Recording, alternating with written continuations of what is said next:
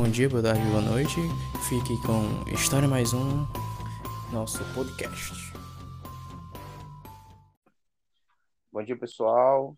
Estamos começando o nosso podcast e hoje a gente tem um convidado especial, Florentino Macário Neto. Se tiver falado errado, pode- podem corrigir, Florentino. E bom dia, como é que tá as coisas? Como vai a vida, Florentino? Bom dia, mano. Tá tudo bem, só na, na correria agora descansando um pouco depois de concluir é, a monografia. E aí a gente vai falar um pouco sobre ela é, nesse podcast. Nessa conversa, na verdade, a gente vai trocando as ideias aqui. Florentino, assim, qual o seu o nome do seu podcast, do seu trabalho de monografia? Para as pessoas É. saberem. O meu trabalho é intitulado A Escrita como Arma, a Emancipação em Amílcar Cabral e Amadou Prumar, é de 1960 a 1973. Tá me ouvindo bem, meu Deus? Sim, tá ouvindo bem, sim. Então, como estava tava falando, esse é o título do meu trabalho, eu trabalho intele- intelectuais africanos no contexto que a gente chama de descolonização da- das nações africanas, é a partir da perspectiva é, pós-colonial. É um, um termo um pouco é, problemático na academia, um pouco que gera muitos debates, mas foi essa perspectiva que eu busquei trabalhar ne- nesse, nesse trabalho, que teve como objetivo é comparar e contextualizar os processos de emancipação na África Ocidental, nomeadamente os casos da Costa do Marfim, da Guiné-Bissau e Cabo Verde, é, a partir dos textos do Amado Mar é, e do Amilcar Cabral. Hum. É, Florentino, qual foram as, as dificuldades que você teve quando foi trabalhar esse tema? Olha, assim, das principais dificuldades, um foi trabalhar a parte teórica com a perspectiva pois difícil incluir esses dois autores é, numa perspectiva pós-colonial, visto que suas trajetórias ainda estavam muito ligadas a uma lógica colonial, ao colonialismo histórico que a gente chama, é, e também as, as análises sobre ele, era muito marcado por uma perspectiva marxista, naquele contexto de Guerra Fria, então trazer para o debate pós-colonial esses dois autores foi um desafio. Aliado a isso, outro desafio foi colocar o Amadou Prumar, que é um, que é um romancista costa-marfinense, trabalhar ele na história. Não tinha nenhuma produção na história sobre ele no mundo, não achei nenhuma. No Brasil não tinha quase produções sobre ele, mesmo no campo da literatura, então foi um grande desafio trabalhar com esse, com esse intelectual, trazer ele para o campo da história e, além disso, trabalhar com documentação em francês sobre esse intelectual. Sobre o, Madu, sobre o Amilcar Cabral, que é o outro intelectual que eu trabalho, um desafio é porque tinha muito, muito material, mas sempre muito ligado a essa perspectiva marxista. Então, sair um pouco dessa perspectiva para trazer para esse debate que a gente chama pós-colonial, alguns autores pré o descolonial, também foi um pouco complexo, porque eu tinha que enxugar muito e, e tinha que é, comparar os dois autores, mas não colocar muitas coisas só do Amilcar Cabral e poucas coisas de, do Krumar, que eu tinha menos material. Então, esse desafio de comparar é também saber equilibrar é, essa balança, para não ficar muito falando só de um autor e menos de outro. De fato, que a gente que faz história, estuda história, no caso, a gente tem que tentar li- lidar o máximo possível com, com essas pro- problemáticas que vão aparecer ao decorrer do trabalho. E, Florentino, como foi como foi que esse tema é, como se diz, começou? Tipo, como eu fiz a pergunta para a entrevistada anterior, a Maria, o meu foi veio do nada, meu tema. Eu estava indo para a UESP. E o seu, como é foi que aconteceu? Bom, Anderson, meu tema, na verdade, não era um tema que eu identificasse tanto. É, veio a partir do PIBIC, PIBIC 2019, 2020, e depois prosseguiu para 2020, 2021, com orientação do professor Gustavo de Andrade Durão. Ele me apresentou um projeto para a gente submeter ao CNPq, ao CNP, e o PIBIC UESP, e aí esse trabalho era ligado essa perspectiva é, voltado para a história da África, intelectuais africanos. Então, esse tema da monografia está muito ligado ao PIBIG, a esse programa de iniciação científica. E por causa que o orientador Gustavo Durão, ele trabalha sistemáticas de atuais, então é, trabalhava Maduco Maia e o amigo Cabral é porque eram mesmo, os mesmos intelectuais trabalhados no projeto do PIBIC. Aí tu sentiu mais, aí tu conseguiu sentir a vontade com antes de trabalhar com eles, no caso, né? Mais ou menos, eu não, não gostava muito do tema, não. Aos poucos fui gostando um pouco mais, mas eu tive dificuldade porque eu percebi aqui nos outros trabalhos da, da nossa turma tinha uma paixão, assim, do, do, do aluno, do pesquisador com o tema, e eu não tinha tanto. Então, eu acho que, por um lado, isso pode até ter sido bom, porque eu não tinha essa, esse apego ao tema, essa, essa uma relação muito próxima de, de paixão mesmo tema. Então, foi um trabalho que eu consegui me, me distanciar um pouco e aos poucos eu fui gostando, porque foi me apresentando novas possibilidades e também eu gosto dessa perspectiva teórica e que eu achei interessante trabalhar. Ah, entendi. E assim, Flamengo, para as pessoas que estão assistindo esse podcast, é, desculpa o barulho que está aparecendo aí, é, primeiramente, para as pessoas que estão assistindo esse podcast, elas terem noção, uma noção é, ampla assim do seu trabalho, você pode dar uma, uma fala breve ou, sobre ele, sim? Como foi que você que foi o processo de criação dele e tal? Olha, eu posso sim. Na verdade, eu acho que é importante falar primeiro a questão metodológica de como foi trabalhado esse, esse, essa pesquisa, né? É um trabalho comparativo, foi a partir das abordagens do, do Pierre Bourdieu e do Marcel Detienne, então, é um método, é um método comparativo, é buscando é, perceber as diferenças, os distanciamentos e as aproximações entre esses dois autores. Então, esse foi o método adotado nessa pesquisa. No campo teórico, como eu já disse, foi usada a perspectiva pós-colonial. Então, alguns autores, apesar deles não se considerar autores pós-coloniais, eu entendia que eram sim autores pós-coloniais e foi que eu usei como aporte teórico para embasar essa pesquisa. Então, eu li Paul Giroy, eu li é, Hall, eu li Boaventura de Souza Santos, Inocência Mata, é o próprio Aquile Mbembe. Entre eles, o que eu mais, mais gostei, mais me identifiquei foi com Boaventura de Souza Santos, porque ele trabalha uma perspectiva de pensar a necessidade de novas epistemologias, ou seja, novas formas de produção do conhecimento, não apenas ligada a uma lógica eurocêntrica, etnocêntrica. Então, ele está pensando aqui justamente essa necessidade de a gente pensar uma pluralidade epistemológica, ou seja, uma pluralidade de conhecimentos, de modo que os diferentes sujeitos e as diferentes sociedades possam refletir possa é, expressar suas, suas formas de, de pensar e de agir, de perceber o mundo. Então foi um autor bastante importante nessa produção. Um outro é o próprio Achille Mbembe, que ele vai trazer uma importante contribuição no que diz respeito a entender o processo de, do que a gente chama de teoria pós-colonial, como foi desenvolver essa teoria. Então foi um autor bastante importante também. É, se eu puder, acho que eu poderia fazer um breve resumo aqui do, do trabalho em si.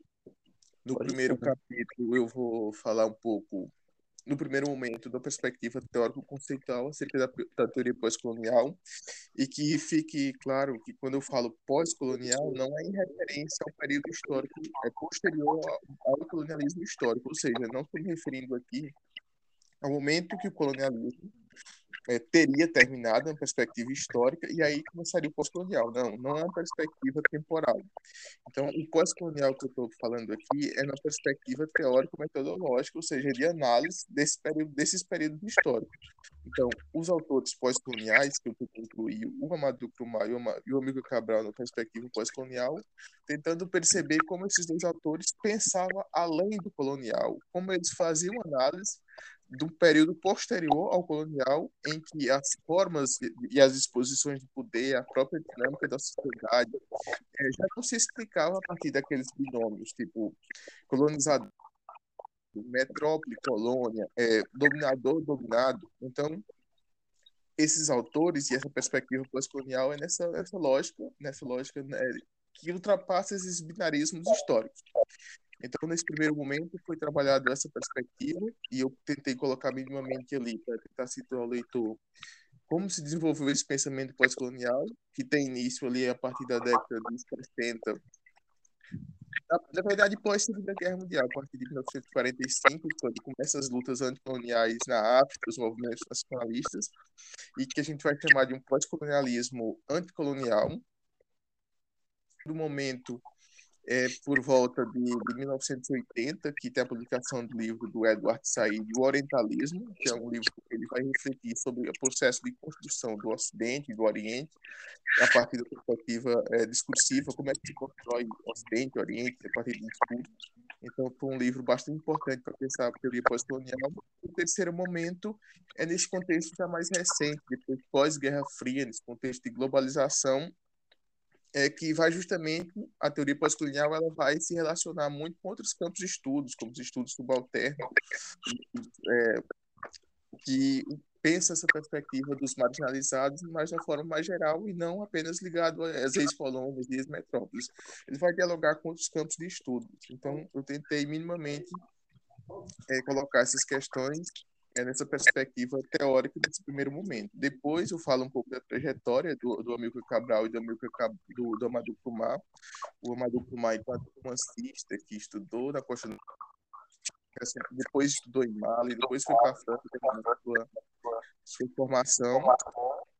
E aí, em 1960, no contexto ali que praticamente todas as escolas francesas estão alcançando sua independência, ele retorna à Costa do Marfim ele acreditava no futuro do seu país, mas aí quando ele chega, ele percebe que não teve grandes mudanças. Então, logo já nos primeiros anos, ele começa a ser perseguido pelo então presidente da Costa do Marfim, o Félix Foucault Boigny, que foi presidente da Costa do Marfim de 1960 a 93. E ele então, a partir dessa dessa repressão que ele sofre, ele é, ele foi preso, acusado de participar de um complô contra o então presidente. Então ele ele resolve escrever é, Lençóis das Independências, que é o Sol das Independências, uma obra que foi obra que eu analisei de forma mais profunda, e que ele vai criticar essa sociedade pós-independência, e mostrando que não houve as mudanças esperadas. Então, é um trabalho, a sua obra é uma sátira política bem contundente contra esses, esses novos líderes políticos, analisar a sua trajetória e como foi que ele partiu para essa para o campo do romance, visto que ele era do campo da matemática, ele trabalhava em ciências autoriais, então o romance surge para ele justamente nesse contexto de repressão. Já o Amilcar Cabral, ele é, ele é filho de, de, de cabo-verdianos, mas nasceu na Guiné-Bissau, ainda jovem vai para vai para Cabo Verde, faz sua, sua formação inicial em Cabo Verde, depois ele ganha através de um concurso uma bolsa para estudar agronomia em Lisboa. E aí, nesse contexto, ele vai ter relações e aproximações com alguns estudantes originários das colônias africanas em Portugal. Ele vai ter contato também com o Partido Comunista, com a esquerda em geral em Portugal, e aí esse superação político dentro desse ambiente. Ele estava ali sob a ditadura é, fascista do Salazar, e, e é um momento ali sem nenhuma cultura democrática, mas no momento em que é, os partidos de esquerda estavam ali focados e político do amigo Cabral surge justamente nesse, nesse contexto é, também de, de sufocamento, digamos, das ideias e ele vai começar a perceber a lógica colonial justamente no momento que ele está na metrópole colonial. E aí, em 1953, ele, ele depois ele retorna às suas colônias, né, e ele vai trabalhar como engenheiro agrônomo, ele faz o recenseamento da Guiné-Bissau, é, tentando entender justamente essa perspectiva da agricultura e tudo mais, e é justamente nesse momento que ele está trabalhando, fazendo esse recenseamento, que ele vai ter contato mais próximo com, como posso dizer, com os impactos do colonialismo dentro dessas colônias. Então, ele vai começar a refletir e, a partir desse momento, ele começa as suas movimentações.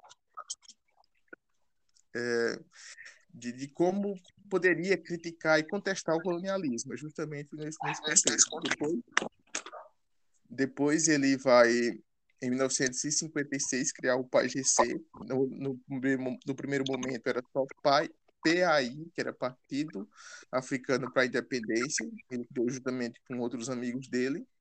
E aí, em 1959, se torna PAIGC para dar a ideia de união Guiné e Cabo Verde. No primeiro momento, esse partido é, foi criado de forma algumas movimentações pacíficas, eles organizavam greve algumas movimentações de contestação ao colonialismo e mas aí, a partir de 1959, quando a PID, que é a Polícia Internacional Portuguesa, faz um massacre contra, contra alguns trabalhadores que fazem é, que ficou conhecido como Massacre de Pidiguite, o PAGC, liderado por Amigo Cabral, resolve é, partir para uma perspectiva mais radical desse movimento. Então, ele abandona suas movimentações das, na, na cidade e concentra suas atividades nas matas é, mobilizando as massas populares para, para é, se opor ao, colonialismo e combater mesmo na forma mais radical o colonialismo. E aí, em 1973, que tem essa luta armada com as bases militares instaladas na, na vizinha da Guiné-Bissau, que é a Guiné-Conakry, e então desenrola ali todo esse, esse contexto que eu vou debatendo, que é 10 anos de guerra colonial, de, de muita, muitas coisas que vão se colocando, que eu acho que as pessoas podem olhar com mais calma no meu trabalho, como é que, como é que eu construí esse, essa, esse debate desse, desses processos de, de como a colônia está agindo a partir dos seus interesses e como é, os colonizados conseguiram combater e se organizar contra essa força da metrópole colonial. Então é o que eu vou debater, e aí no final desse primeiro capítulo eu vou falar um pouco sobre a morte do Amigo Cabral, que é uma questão um pouco mais polêmica, porque até hoje não se sabe exatamente quem mandou matar o Amigo Cabral, uma pergunta que se faz e é recorrente, mas o que se sabe é que ele foi morto pelos integrantes do seu próprio partido, alguns integrantes do seu próprio partido.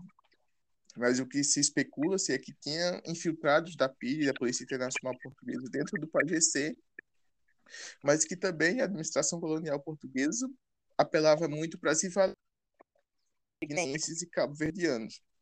E isso foi muito importante para acirrar as tensões dentro do PAGC e o que teria levado à morte do amigo Cabral. E lá no, na, no meu trabalho eu faço um debate mais um pouco mais profundo sobre essa questão, levantando algumas hipóteses sobre esse, esse episódio da morte do Amilcar Cabral, e que é um fato que é interessante, que, que por si só dá outro tema de pesquisa, só processo que leva à morte do Amilcar Cabral, visto que também naquele contexto, Portugal percebendo que tinha que agir de uma forma diferente, falava na, na, na política então começou a fazer alguns investimentos que nunca tinha feito na colônia justamente para tentar é, coloniais e para tentar convencer a população de que deveria parar de apoiar o PAGC e que Portugal estaria dando condições melhores, poderia fazer um processo ali de transferência para um, a emancipação sem necessidade de ser por, por através do PAGC, enfim. É, nesse capítulo, mais ou menos isso. É para não ficar muito cansativo, André, se tu tiver alguma colocação de, de Pra gente ir debatendo, não ficar muito só eu falando.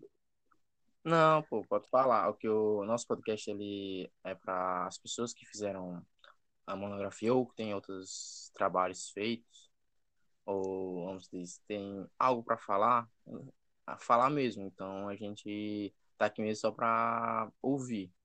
E as pessoas que também estão assistindo a gente é, estão aqui para ouvir como é o seu, o seu trabalho. Então Fica à vontade para falar, certo? Não se sinta preso por. Não se diz, ah, eu não, outra pessoa não vai falar, ou se o tempo tá curto ou não. Nosso podcast é para isso mesmo, para a pessoa se expressar da forma que ela, ela quiser, no caso. Tá certo.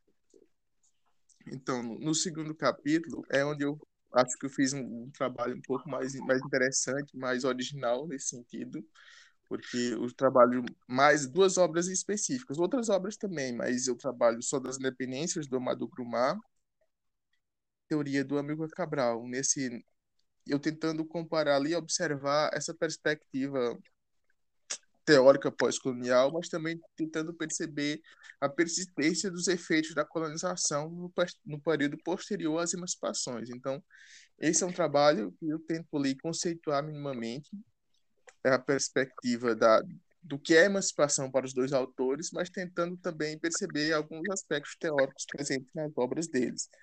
O que é interessante perceber é que para o Madu Krumah, ele está justamente mostrando que que essa que essa que o fim da, da, da, do processo colonial, do colonialismo histórico, não representou o fim das relações extremamente desiguais que ele tinha gerado. Então, tem essa persistência dos efeitos da colonização, a persistência do, dos laços de, é, de, de, dominação, mas também as relações da antiga metrópole, da, da antiga colônia em relação à antiga metrópole. Então, é isso que o, que o Maduro vai identificar, ele vai criticar essa burguesia é, principalmente Costa Marfinense, nesse, nesse contexto pós-emancipação, colocando que muitas vezes eles faziam da política um negócio, de seus interesses próprios, e muito nessa perspectiva de das formas hierárquicas e autoritárias do período colonial e ações de dependência em relação à antiga metrópole.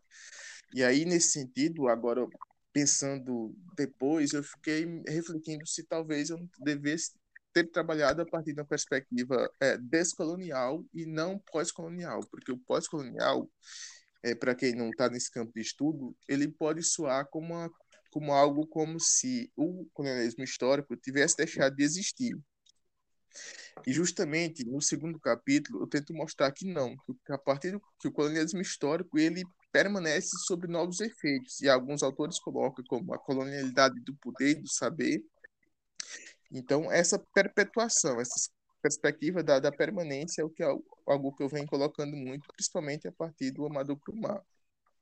Então, talvez eu devesse ter trabalhado a partir da, da lógica descolonial, que é um, termo muito usado aqui, principalmente na América Latina, por alguns autores como Aníbal Quijano e a Catherine Walsh, que eles vão falar que o colonialismo ele deixou de existir na perspectiva histórica, mas ele permanece sob diversas formas e que então há uma necessidade de uma, uma, é, de uma como eu posso explicar, de uma descolonização, mas não na, lógica de, de, de, de, pensar como se o colonialismo tivesse deixado de existir. Então, é, é entender que existe a colonialidade, então tem que existir essa descolonialidade. É, e ao longo desse, desse, segundo capítulo, eu vou debatendo mais uma dupla uma, a partir dessa lógica de, de, permanência dos laços coloniais, e o, e o, amigo Cabral buscando entender como ele pensava essa, essa perspectiva que eu usei pós-colonial, a partir de seus textos, visto que ele estava falando ainda a partir de uma lógica colonial. Ele estava ali justamente no contexto das guerras coloniais, contestando a ideologia colonial, contestando o colonialismo português, mas pensando além. Ele estava pensando essa sociedade pós-emancipação. Então, colocando nesse segundo capítulo, é, na obra dele, A Arma da Teoria, ele levanta diversas questões acerca do, do, do colonialismo, mas o que eu procurei debater mais foi como ele criou o colonialismo, e isso é preciso levar em, em, conta que ele se apoiou muito na perspectiva marxista-leninista, algo que era um comum a uma série de intelectuais do então terceiro mundo. Ele levanta outras questões, como, por exemplo, é, ele critica é, a perspectiva de que a luta de classes é o motor da história, ou seja, apesar de alguns colocar ele como um marxista, ele está pensando justamente outras possibilidades que não se enquadrar totalmente dentro dessa perspectiva teórica marxista, visto que, segundo ele, alguns fundamentos da teoria marxista acabavam contribuindo para essa exclusão. Então, ele se apropriou do marxismo, do marxismo-leninismo, mas sempre pensando essa realidade histórica da, das colônias africanas. Então, é algo interessante que eu tentei debater. Aqui fica um pouco mais complexo de falar, visto que é um texto é, teórico, então vai debatendo muito essa perspectiva conceitual, é difícil um pouco até de resumir, mas em suma era isso, pensar essa perspectiva de, de dos aspectos teóricos nessas obras desses dois autores, é, buscando entender como eles pensaram essa emancipação.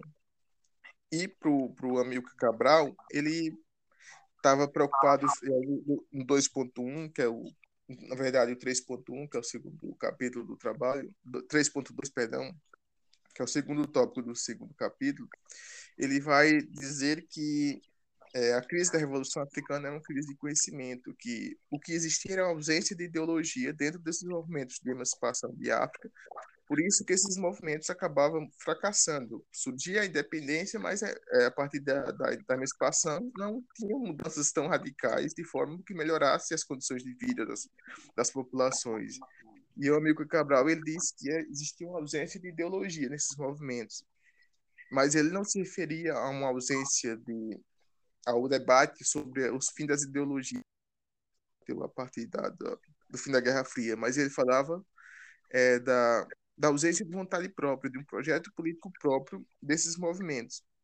Então, ele está muito preocupado com essa questão de tentar um projeto político próprio para a África e que estava muito ligada, no seu caso, uma perspectiva pan-africanista, ou seja, de união de todo o território africano e da perspectiva de não alinhamento, ou seja, se naquele momento ali estava muito essa lógica bipolar do mundo, socialismo e capitalismo, o Amílcar Cabral, apesar de ele tender para uma perspectiva mais socialista, se opondo ao, totalmente ao capitalismo, o que ele vem chamar de capitalismo de putrefação, ele partia da lógica de, de, de, não se alinhar a nenhuma dessa, dessas lógicas de uma forma tão radical, ou seja, ele estava muito pensando a partir de uma realidade histórica do continente africano, de modo que que os, os, diferentes países pudessem buscar emancipação, mas sem nenhum tipo de relação de dependência em relação às potências é, das metrópoles coloniais ou mesmo às potências socialistas do mundo naquela época. Então, foi um aspecto bastante importante.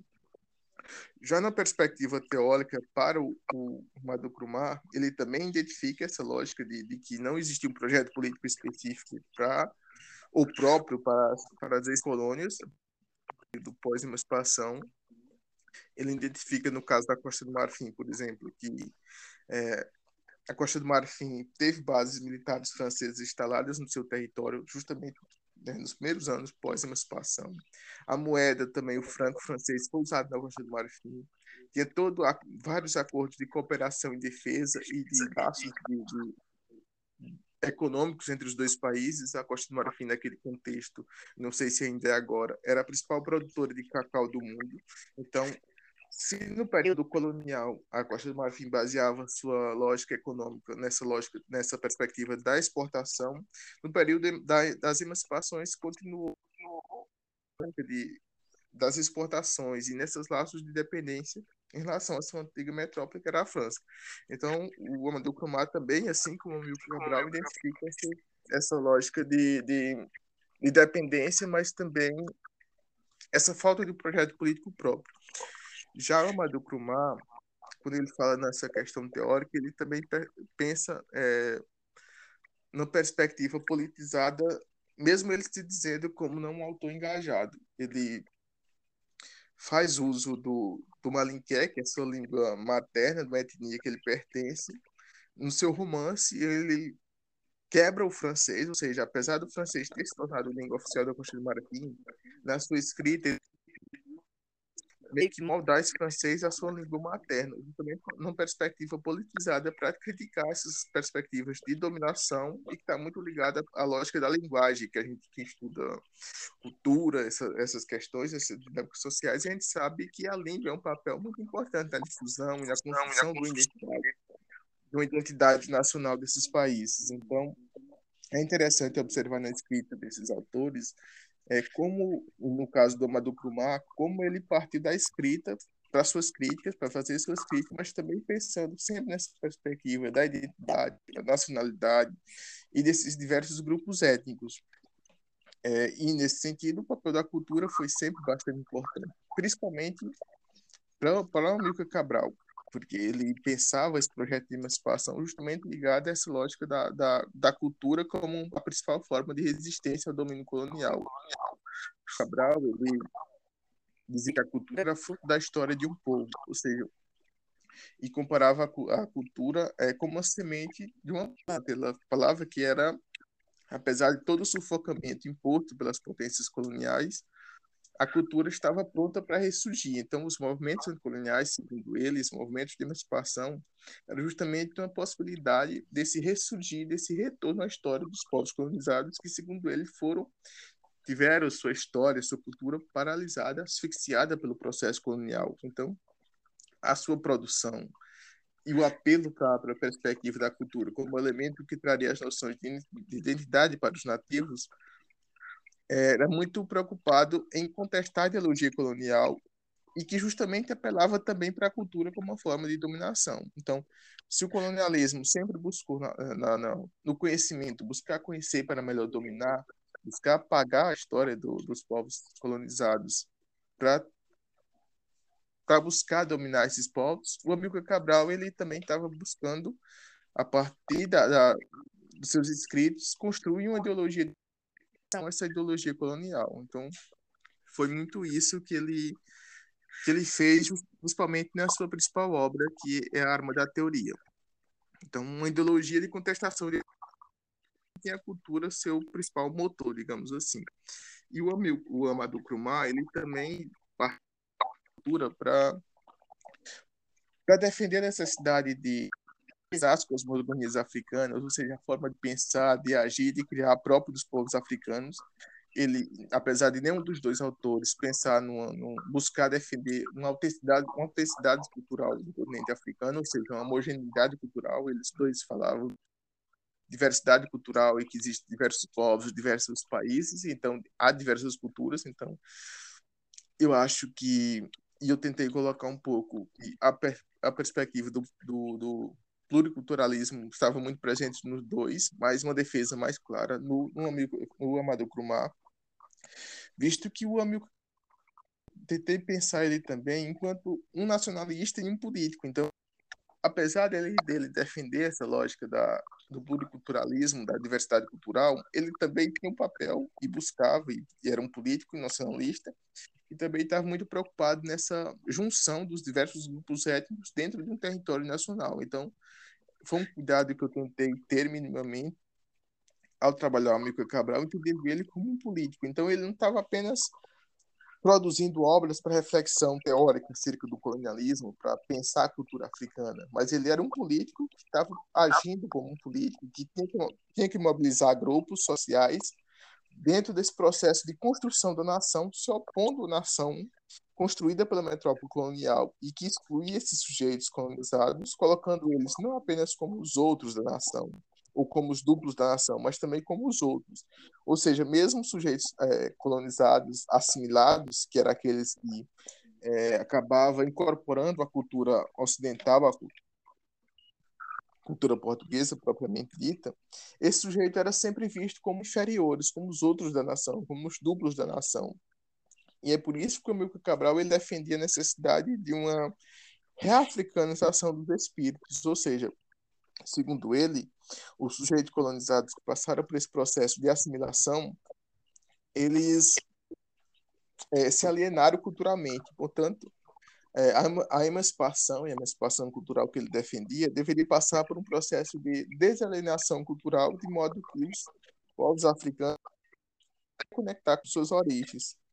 É, e que aí eu tentei debater no terceiro tópico desse, desse segundo capítulo, que alguns autores colocam. Ah, o Amílcar Cabral ele defendia uma reconversão, uma reconexão e um retorno às origens africanos. Mas aí eu acho que foi um ponto que eu tentei ser original no meu trabalho e contexto meio que criticar alguns outros trabalhos que eu, que eu li é que essa esse retorno às origens segundo Amilcar Cabral não significava um retorno à tradição primeiro e segundo é, não era um retorno para sociais, ou seja, segundo ele, esse, esse retorno às origens, se reconectar com as origens, caberia apenas é, os sujeitos assimilados, principalmente a pequena burguesia autóctone, e não para as massas populares, pois, segundo Amilcar Cabral, as massas populares não sofreram com o processo de assimilação e não sofreram qualquer perda da, da sua cultura.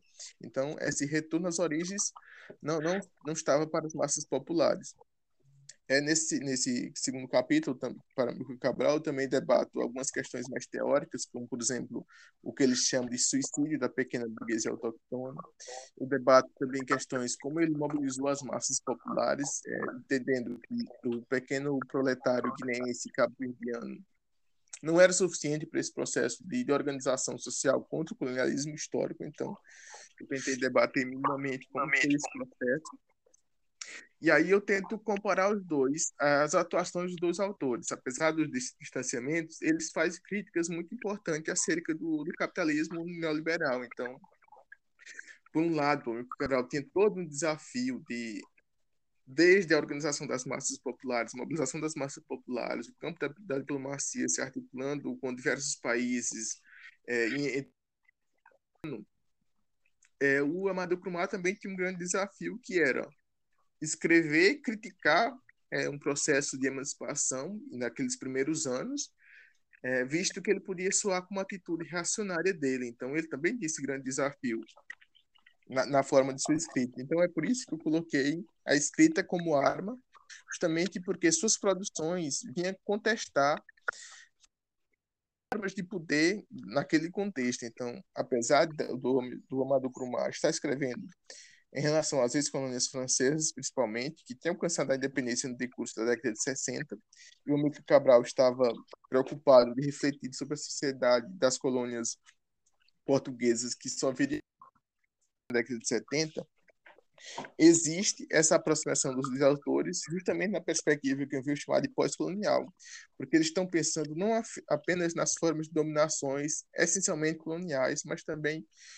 pós-coloniais e dessas formas de perpetuação das relações de poder e que não se desconecta é, do colonialismo histórico, apesar dele ter vindo é, é, acabar, digamos assim, nas colônias francesas a partir de, de 1958, começou com a Guiné Conakry, depois a maioria das colônias francesas na década de 60. O Amílcar Cabral, na década de, de 60, ainda estava lutando contra o colonialismo português, mas talvez tenha observado esses processos de permanência dos laços coloniais, do lógico colonial, de um legado colonial nessas outras colônias. Por isso ele também estava preocupado nesse período posterior às emancipações. Bom, Anderson, antes de, de eu falar um pouco do terceiro capítulo, que é um capítulo mais enxugado, que apenas levanta algumas questões, e é mais um fechamento e um complemento do, do segundo, só vou parar aqui um minutinho enquanto eu bebo uma água. Pode, se tu quiser comentar certo. alguma coisa. Certo. É, pessoal, é, esse trabalho do Florentino, ele vai ser, ele é bem importante para as pessoas que vão querer fazer trabalhos que usam esses autores. Então, procurem ele, primeiramente, esse podcast e também o trabalho dele na UESP de São Renato, que eu acho que ele vai ser muito, muito bom para seus trabalhos. Então, é, espero que gostem dele, que, pelo que todos já perceberam, é um trabalho bem completo. Que tem, como se diz, uma fala boa quando se trata de, de conteúdo, então e vocês vão gostar muito. Você pode prosseguir, Florentino, agora? Sim, sim, Emerson como tu tá falando, apesar de, de ser um trabalho um pouco assim complexo para quem não tem contato com a história da África, a partir do momento que vocês lerem o trabalho, eu acho que vocês vão se familiarizar mais um pouco. E então, é um, tu fez o início do convite, eu também reforço.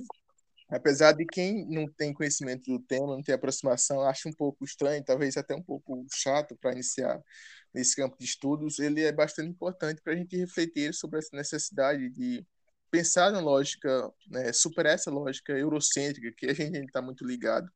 E também quando a gente debate essa questão da, da lei é, 9.000, pronto, agora vamos esquecer o nome da lei, perdão, só vou voltar aqui, que a lei sobre a cultura afro-brasileira, então essa necessidade de defender novas formas de, de produção do conhecimento e também valorizar a cultura afro-brasileira, nas escolas da universidade, Lei 10.639 de 2003. Então, é um trabalho que, apesar de ser um pouco complexo e denso, e até um pouco, talvez, chato para quem gosta mais de um, de um, trabalho mais ligado às aquelas fontes documentais e tudo mais, é um trabalho aqui que trabalha, que, que eu debato mais obras, então uma coisa mais teórica, mais complexa, talvez, até de explicar, é um convite que eu faço às pessoas que têm, que têm poucos trabalhos na UESP sobre é, história de África, ou intelectuais, ou mesmo diáspora. Então, e mesmo trabalhos que busquem superar essa lógica eurocêntrica que a gente está muito ligado. Então, é um convite que eu faço, espero que meu trabalho contribua para isso. Ele tem falhas e a partir do momento que eu terminei ele, já observei diversas falhas, tanto na perspectiva metodológica como teórica mas eu acho que tem principalmente vários teóricos que eu coloco aqui, que são ganchos é, para pesquisas futuras. Então, talvez você não use aqui o que eu tenho no meu trabalho para seus para seus seus trabalhos que venha a produzir depois, mas você pode usar as referências que eu usei aqui para se aprofundar nas suas reflexões. Então, teóricos como o Achille Mbembe, que apesar de ser um, ser um filósofo, ele tem seus problemas, principalmente nas suas análises históricas, mas na perspectiva filosófica e de reflexão sobre a África é bastante importante. O próprio Boaventura de Souza Santos, para refletir nessa lógica mais plural do mundo, digamos assim, que a gente pensa na, na lógica de sul global e norte global, então também é bastante importante. O Paul Giroy, pensar essa lógica diaspórica e de pluralismo cultural também é super importante. A inocência da mata também bastante lógica pós-colonial, que alguém que queira trabalhar. É, tem outros autores que eu vou trabalhando, aqui no Brasil, por exemplo, o José Rivaí Macedo, para quem inicia também em África, é bastante importante para quem tem interesse nesse, nesse campo de estudos. Enfim, trabalho, como eu disse, talvez um pouco até chato para ouvir falar, porque é muito mais teórico do que um trabalho de análise minuciosa de fontes e que vai ficar analisando um trabalho de descrição de fontes, então é um trabalho então, mais, de reflexão mais geral sobre essas obras dos autores, mas que eu considero bastante importante para quem quer iniciar nesse campo de estudos. Sim, e para é refletir o colonialismo, para além das dominações que ele foi conhecido, ele foi também uma dominação epistemológica, e isso é interessante que eu tentei colocar no meu trabalho. Ele também é uma forma de dominação, não apenas no campo, não foi apenas dominação no campo da força e tudo mais, mas ele também para saber, e é importante para a gente refletir na nossa sociedade, como ainda existe muito dessas perpetuações dos atos coloniais a partir do, das formas de saber. E aí, uma perspectiva teórica que eu debati no texto, foi a partir do Boaventura Souza Santos, é como essas formas de conhecimento é, Algumas são marginalizadas, outras são evidenciadas. Umas estão invibilizadas historicamente, outras são visíveis. Então, se enquanto. É, e aí é importante pensar que, usando as palavras do Boaventura, nesse norte global sul global. Então, enquanto no norte global existe ali a, a ciência moderna, a teologia, a filosofia, e que tem suas diferenças e tudo mais, e uh, tem uh, suas ramificações, no campo da, do, do sul global e principalmente no período colonial, essas formas de produção de conhecimento não, não partem dessa lógica. Elas eram muito mais. Eram era colocadas na invisibilidade, ou seja, os espaços, segundo essa perspectiva eurocêntrica, era apenas crenças, era mitos, era coisas superficiais que nem era considerado conhecimento. Então, é um convite que a gente faz para a gente pensar e não condenar essas formas de conhecimento que a gente não considera como científicas, por exemplo. Então, é mesmo também uma crítica à ciência moderna, à sociedade, moderna e às diversas formas de, de pensar ela, buscando superar as formas que hierarquizam as, as formas de conhecimento. Então, eu penso que é uma lógica importante para a gente seguir, mesmo quem não trabalhe com África, mas no, no sentido de, de, de novas possibilidades de construção do conhecimento. No terceiro capítulo do, desse trabalho, eu, eu busquei pensar mais o processo de construção da nação essas colônias pós no período posterior às emancipações, é, buscando entender como os dois autores pensaram essa pensar essas nações e os diversos grupos étnicos dentro desses mosaicos étnicos geográficos. Então, pensar como é complexo é, falar do, de nação em África, porque esse, esses limites territoriais não foram desenhados respeitando os diversos grupos étnicos desses territórios. E isso é problemático, porque a gente muitas vezes fala dessas nações africanas seguindo essa lógica que eu já venho falando, ocidental, eurocêntrica, e de essa lógica do Estado-nação, como a gente conhece é, da Europa, por exemplo. Então, isso é problemático no caso africano, porque muitos grupos étnicos não se reconhecem dentro desses limites. Então, no primeiro momento, eu vou debater a partir da perspectiva mais teórica, o que é nação, eu usei dois autores, que foi o Benedict Anderson e o Hobsbawm, e eu acho que foi um equívoco, porque não bate, não bate trabalhar a perspectiva pós-colonial e trabalhar esses dois autores, porque é, a sua perspectiva de nação é muito ligada a essa lógica eurocêntrica, e mesmo que eles tentem fugir um pouco, somente o Hobsbawm, dessa lógica eurocêntrica, ele, as suas análises são sobre esses as nações da Europa, então eu acho que foi um equívoco, mas, mas mesmo assim na perspectiva conceitual, eu penso que ajudou bastante pensar, é, falar um pouco dessas, dessas nações, do, do, como se constrói essas nações, o que é nação, o que é nacionalidade, o que é nacionalismo. E isso foi importante para depois eu refletir no, no, no tópico seguinte, quando eu vou trabalhar os dois autores, buscando entender que talvez essa lógica da nação, nesse contexto de emancipação, estava ainda muito ligada a esse ódio ou essa contestação ou oposição ao estrangeiro. Ou seja, não existiu nação como se conhece ou como se imagina, ou seja, um sentimento coletivo de pertencimento à nação, como bem fala o Benedict Anderson. Segundo ele, as nações são comunidades imaginadas justamente porque são, é, são imaginadas por diversos grupos, apesar de suas diferenças, mesmo que eles não se conheçam, existem imagens coletivas que os unem.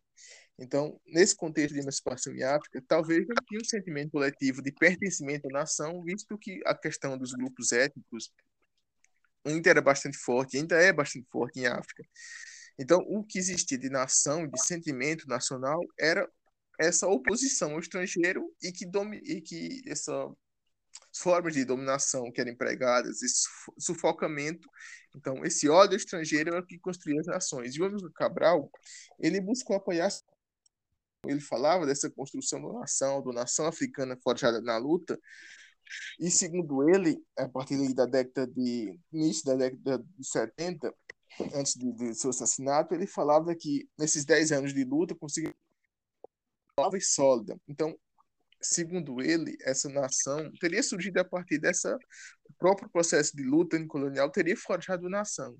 Mas ele mesmo também ainda percebia muito desse, desses efeitos dessa dos grupos étnicos, como eu posso dizer, dessa diversidade étnica. E também ele entendia que esse processo de construção da nação ia mais à frente, mas segundo ele, nessa, e, e, a partir de um discurso político, ele falava que não, construir uma, uma nação a partir da luta anticolonial. Então, algumas questões que eu vou levantando é mais nesse sentido, de pensar esse processo de construção da, construção da nação e dos diversos grupos étnicos dentro desse território, pensar esse processo de construção da nacionalidade tanto Guiné e Cabo Verde, a partir do, amigo Cabral, e também no caso da Costa do Marfim e de Guiné-Conakry com, com o Amadou Crumar. E o, o Amadou enquanto o amigo Cabral está ali pensando, imaginando essa nação, e enquanto líder político, o Amadou Crumar está justamente contestando, aparentemente contestando, criticando essa, essa construção da nação dentro desses mosaicos é, geográficos que foram desenhados lá ainda na, no século XIX, na Conferência de Berlim, e que foi reconhecida a Organização da Unidade Africana nesse contexto de, de pós-emancipação. Então, eu posso citar um exemplo, é, na própria Costa do Marfim, tem os grupos dos Malinqués, que eles ficam mais ao norte da Costa do Marfim, mas eles não ficam só na Costa do Marfim, eles estão no mar, Senegal, eles estão na Mauritânia, eles estão na Guiné-Bissau, eles estão na Guiné-Conakry. Então, esses esses povos malinqueses que estão no norte da Costa do Marfim, muitas vezes não se reconhecem como da Costa do Marfim. Eles estão ali na fronteira da Costa do Marfim com a Guiné-Conakry, então muitas vezes ele se reconhece como alguém mais ligado ao território da Guiné-Conakry, mas não ao país da, da, da Guiné-Conakry, mas sim a um grupo étnico específico, a um território específico. Então, como é problemático essa, essa, essa identidade coletiva desses grupos, tendo que, que pensar numa identidade, digamos, maior, que é uma identidade nacional. Então, como isso era problemático no, no caso africano, e os malinqués, por exemplo, eu não sei se é, as pessoas sabem, mas é, agora recentemente teve, teve conflitos na guerra civil na, na Costa do Marfim a partir da década de, de, de 2000. Então, estava muito ligada é, aos sulistas e nortistas na costa do Marfim. Então, enquanto os, os nortistas, grupos étnicos como os bambaras e os, os malinqués, na, na parte sulista tem outros grupos étnicos mais ligados ao cristianismo. E no, no, no, norte, grupos étnicos mais ligados a, ao, ao islamismo. Mas a isso, algumas questões políticas, algumas questões econômicas. Então, teve muito esse, esse embate, esses diversos grupos étnicos, e que, e que remonta a um outro debate que é, não posso dizer, uma ser filho da Costa do Marfim, ou seja, esses grupos étnicos que no contexto da, do, do colonialismo histórico, eles estavam sempre se movimentando. Então, alguns grupos étnicos vieram ali do Senegal, da Mauritânia e do, do próprio Mali e de Burkina Faso também, eles é, ocupar o território que hoje é Costa do Marfim. Então, não, muitas vezes, não são considerados por aqueles que nasceram no território da Costa do Marfim como filhos da, da terra. Então, tinha muito esse debate, ali, se não me engano, a partir da década de 80, de 90, perdão, teve muito isso até na carreira na, na, de busca pela presidência. Alguns políticos não puderam participar dessa corrida eleitoral porque, segundo eles, não era filho da Costa do Marfim, que eles chamam de Maurité, se eu não me engano. Então, que era esse filho, esse legítimo filho da terra. Então, existia muito essa rivalidade dentro desse território. E para quem gosta mais de futebol, não sei se recorda, mas o Didier Drogba, ele até apelou um pouco para isso, para falar dessa necessidade dessa união desses desses povos, parar essas guerras civis. Isso foi bem emblemático, passou em diversos jornais, no The Guardian e tudo mais. Então, é só mesmo para a gente refletir como é problemática essa construção da nação e que eu fui debatendo ao longo desse, desse terceiro capítulo. É, buscando justamente entender como, como os dois autores pensaram essa, assim, imaginaram essas nações, para usar as palavras. O, o, Amado Krumah, ele está pensando na perspectiva pan-africanista, foi outra lógica que eu, que eu parti para debater, segundo alguns autores, ele pensa nessa perspectiva, falando da licença da mata, ele pensa nessa perspectiva pan-africanista porque ele está é, imaginando esses problemas que, que vão estar relacionados não apenas à Costa do Marfim, à Guiné-Conakry, mas todos aqueles países da África Ocidental. E talvez por isso seja o sorte das independências, não o sol das independências, ele era Costa Marfinense, mas ele fala os sóis, então aparentemente remonta a, aos diversos países ali da África Ocidental. Então, é, segundo esse autor, a Inocência da Mata, ele pensa essa nação a partir dessa perspectiva pan-africana. Ele é um cara muito ligado ao, ao exílio, então tem o Eduardo Said que fala que esse sujeito ligado ao exílio, expatriado, ele tem muito disso também de revolta, de, de se opor a certas questões. E, e, percebo muito isso na escrita do Amadou Kumar. Já o amigo Cabral, ele está já pensando em outra perspectiva, nessa, nessa, como já venho falando, dessa construção da nação e de como fazer uma confluência dos diversos grupos étnicos dentro dessa, dessa, dessa, dessa nação, né? de como organizar, de como construir uma cultura nacional, mesmo a partir das diferenças, e isso é importante. E problemático também, no caso do, do, do, do amigo Cabral. É, nesse, nesse terceiro capítulo, no final dele, eu mas que levantam questões que podem devem ser mais exploradas posteriormente, como por exemplo buscar entender como era o exercício do, do poder nas chamadas zonas libertadas no período de guerra colonial da capital, porque ali existia o amigo Cabral, líder do partido do PAGC, ele organizava ali questão dos armazéns do povo, as escolas piloto. Então, buscar entender como era esse exercício de poder nessas chamadas zonas, zonas libertadas, e que foi algo que eu não fiz nesse trabalho, é importante para perceber essa questão do exercício da democracia que o Cabral vinha falando, mas será que realmente era um, um projeto político de, de inclusão e de que respeitasse as liberdades individuais?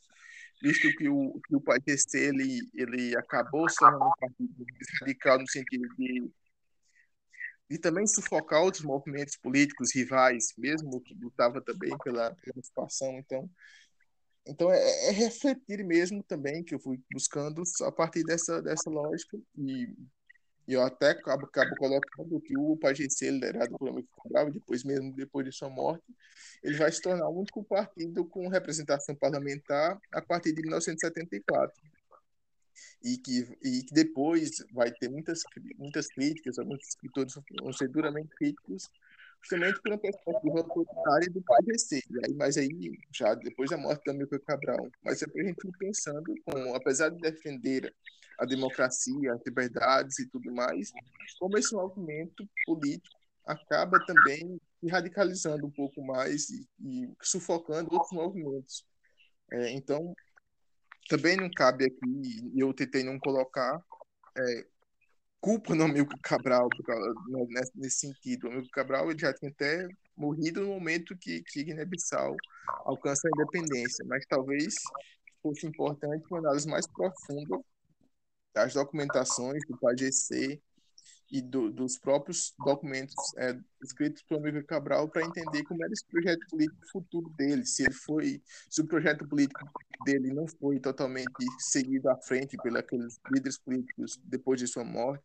Então tem muitas questões para serem debatidas e que eu mais vou levantando possibilidade de, de, de, de pesquisas nesse terceiro capítulo e buscando fazer um fechamento é, dessa dessa questão da nação e da emancipação, tanto no caso da Guiné-Bissau como no caso de, de Cabo Verde. E, e, vale lembrar que o Milton Cabral ele pensava esse projeto binacional, Guiné-Bissau e Cabo Verde, mas também um processo de a partir da perspectiva pan-africana, ou seja, de, de, de, união dos diversos países africanos, porque, segundo ele, não é possível é, um só um país independente, os outros países fizessem complôs e alianças com uma potências coloniais e de independência. Então, estava pensando sempre na perspectiva africana, tanto por unir é, Guiné-Bissau e Campo Verde, mas como unir todo o continente africano. Então, é um projeto mais ambicioso do Miguel Cabral. É, em suma, é, é isso. Eu vou, no, no, na conclusão, eu vou tentando fazer um fechamento de, de entender essas aproximações de distanciamento dos dois autores. É, e o que foi importante perceber é que esses dois autores foram muito é, importantes mesmo para refletir sobre nossa sociedade contemporânea e sobre essa nossa sociedade muito ligada a essa lógica do consumo, é, em que muitas sociedades são marginalizadas, sociedades e povos frente a essa lógica de capitalista e de total consumo e de em que as liberdades individuais muitas vezes não são respeitadas em nome dessa dessa como posso dizer dessa sociedade que está sempre em movimento no sentido de exploração de, de sempre explorar mais recursos naturais em nome do do capital enfim são dois autores extremamente importantes nessas relações entre cultura e política e que eu achei interessante trabalhar, como eu disse, apesar de eu ter algum distanciamento do trabalho, não ter uma paixão assim tão forte pelo, pelo tema, os dois autores acabaram me conquistando no final pela sua pelas suas críticas, pela sua possibilidade de análise e de reflexão sobre a minha eles contribuem suas análises para a sociedade da, da, época, naquele contexto ali de 70, 60, 70, que é o recorte que eu faço, mas também contribuem para nossas reflexões na nossa sociedade contemporânea, nossa sociedade mais, mais recente, no momento que estamos vivendo, também é bastante importante reflexões profundas né, nesse sentido. Eu acho que, no geral, é isso, Anderson. Se tem algumas questões, a gente pode ir conversando mais um pouco. Assim. É, é, Tem que explicar talvez muito bem, como disse, teórico, mas, mas enfim. Assim, Florentino.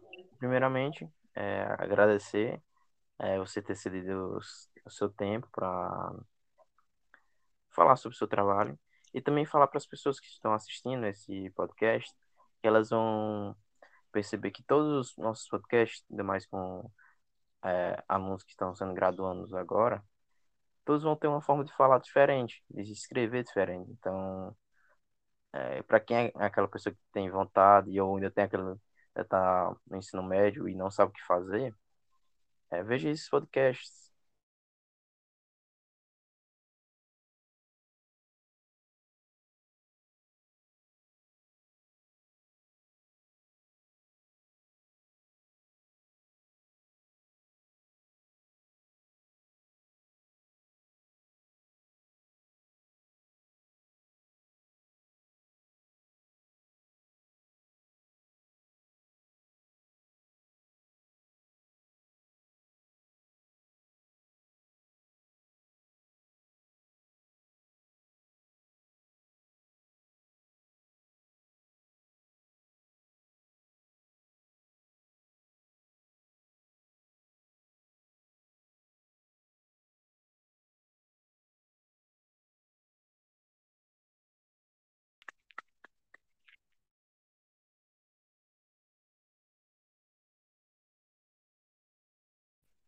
A gente ouvindo. quer os estantes.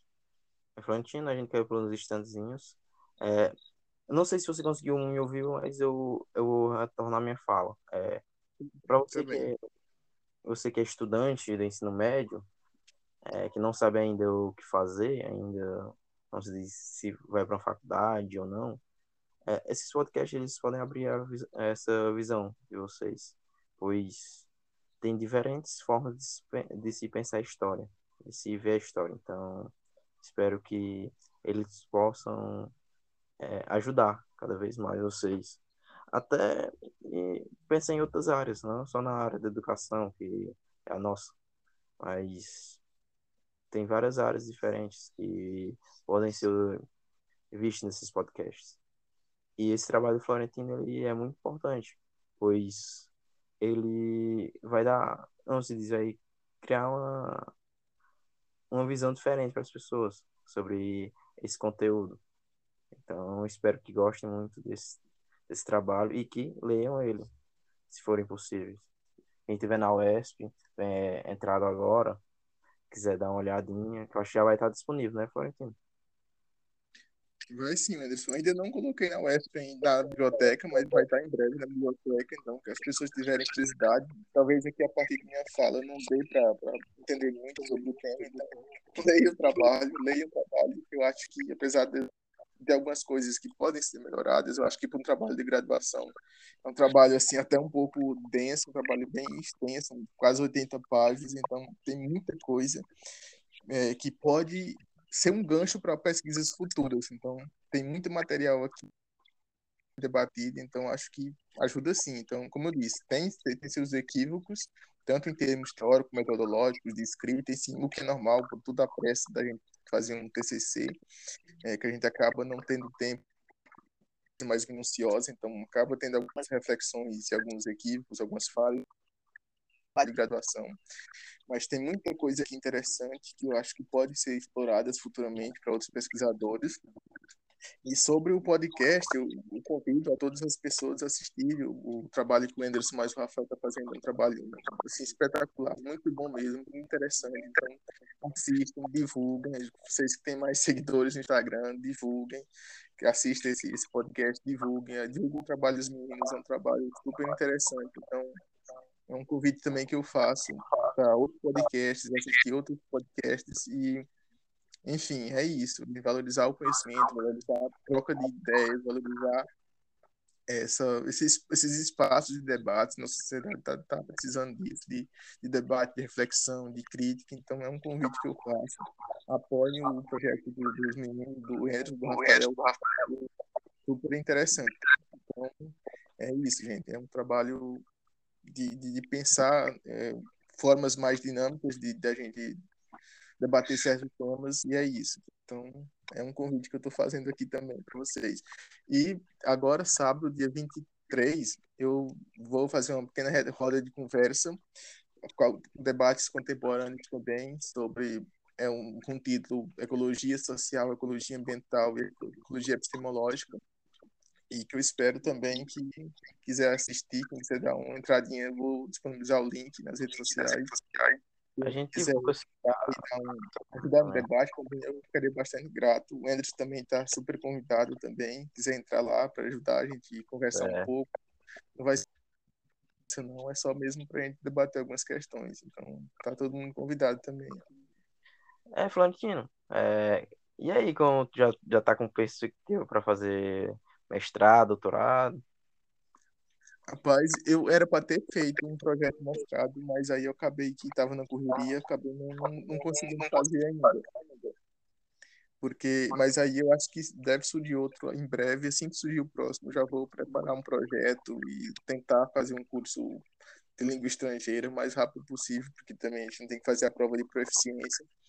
Mas eu quero muito fazer, quanto antes, fazer um projeto e tentar submeter a um mestrado. Depois tem toda a questão burocrática de, de prova e tudo mais. Mas, enfim, mas tentar eu vou tentar breve. Vai dar certo, rapaz. Ei, Florentino, agora fala um pouco como foi sua defesa. Tipo, como foi um dia antes e durante essa defesa. Eu acho que a sensação é de, sei lá, de, é de muita ansiedade nos períodos antes do livro. Porque eu ia ser o segundo a apresentar. Primeiro eu ia ser o primeiro, mas aí eu acabo tendo um probleminha de, de agenda e eu coloquei para ser o segundo para apresentar do nosso turma. Então foi muito, foi dez dias de muita ansiedade. Um dia anterior, acho que, acho que não, não, não conseguia comer direito e nada. E também tive que ir para São Raimundo apresentar, porque a internet aqui não estava boa na casa, no interior. Fui para São Raimundo, fui para a professora Vitória, que era. Ela também estava na banca, então. Então, imagina, você ir para casa da pessoa que vai te julgar, julgar, vai analisar seu trabalho, enfim. Mas aí eu fiquei, na hora eu fiquei tranquilo. Acho que quem me conhece sabe, eu, apesar de eu ser mais reservado, mais tímido, mas na hora de apresentação eu me solto um pouco mais, não tem problema, não travo com a apresentação. Então, eu acho que foi uma boa apresentação em termos de, de, controle emocional, acho que não fiquei tão nervoso assim, mas eu penso que poderia ter preparado melhor a apresentação, porque, enfim, acabou que foi um pouco corrido e a apresentação poderia ter, como eu disse, é um tema um pouco complexo, talvez eu devesse ter sido um pouco mais didático na, na, na exposição, mas foi, foi legal.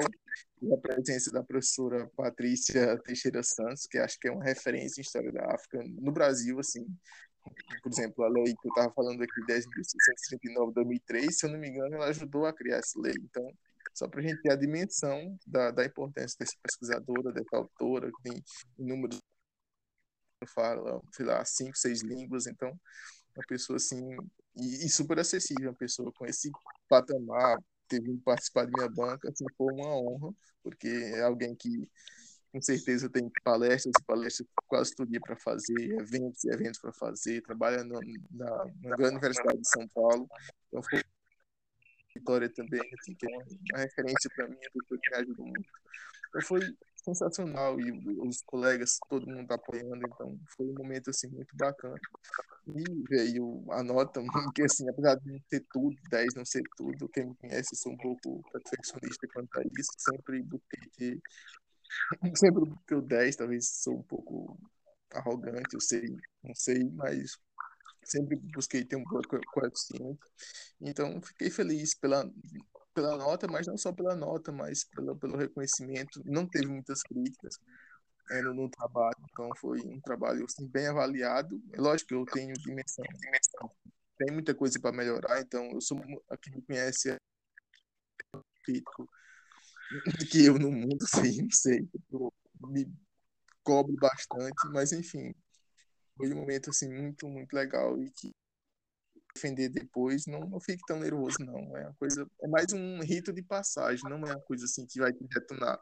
Não, é um momento ali mais de, comemorar mesmo, um momento de, de passagem, de, de e apenas expor aquilo que você fez. O trabalho foi para trás. Aquilo ali, momento é só mesmo de, de, apresentar o que você fez. O duro é o, é o antes, é o fazer. Pois, Florentino, é, primeiramente, parabéns por, por sua nota, que foi merecida. Obrigado. O trabalho está bem completo. E como você falou, tem, todo trabalho tem falha. Então, é, quando sim, você for ler de novo daqui uns cinco anos, você vai ver mais falhas e você vai ver que você com isso você vai ver que você melhorou concentrado de estudo então é, primeiramente agradecer novamente é, por você ter aceitado nosso convite por você ter falado do seu trabalho dessa forma pois eu acho que vai ajudar muitas pessoas. E se você quiser dar uma fala final é, a gente tá aberto aí para sua fala não, para finalizar mesmo, só agradecer esse espaço aqui, a fala com o Anderson aqui, agradecer pelo convite, pela disponibilidade sempre, o Rafael também, então, como eu disse, é um trabalho muito especial deles, do Anderson do Rafael, então, agradecer é, pelo convite, essa oportunidade de estar aqui falando um pouco sobre, o meu trabalho e convidar as pessoas a assistirem. Então, é apesar de ser uma fala um pouco longa, uma hora de fala, mas assista aos pedaços para quem tem mais dificuldade de passar muita hora assistindo a mesma coisa e ajude a divulgar o trabalho dos meninos, como eu disse. Então, agradecer mesmo. Então, muito obrigado, Anderson, pelo convite. Estamos aí. Qualquer coisa é só chamar vamos, vamos trabalhar e vamos divulgar o trabalho de vocês, que é muito interessante. É, agora, agora, um lembrete, pessoal. É, na sexta-feira a gente está postando o, o, nosso primeiro vídeo no YouTube. É, espero que, que gostem e curtam lá, comecem a seguir o nosso perfil. E a gente vai começar, como eu falei, a gente vai começar agora no YouTube, então a gente vai estar um pouco nervoso é, para aparecer, é, na, não se diz, nas câmeras. E, e agora curtam, compartilhem é, e tipo espero que gostem desse podcast que foi É feito isso aí. É isso aí. Lá no YouTube, lá, quando, quando tiver o canal, se inscreva. Como dizem, atole o dedo lá, curta, compartilhe. É isso aí. certo. Pois, Florentino, obrigado e tchau Tchau, tchau. Bom dia, Enes. Obrigado. para você também. Tá.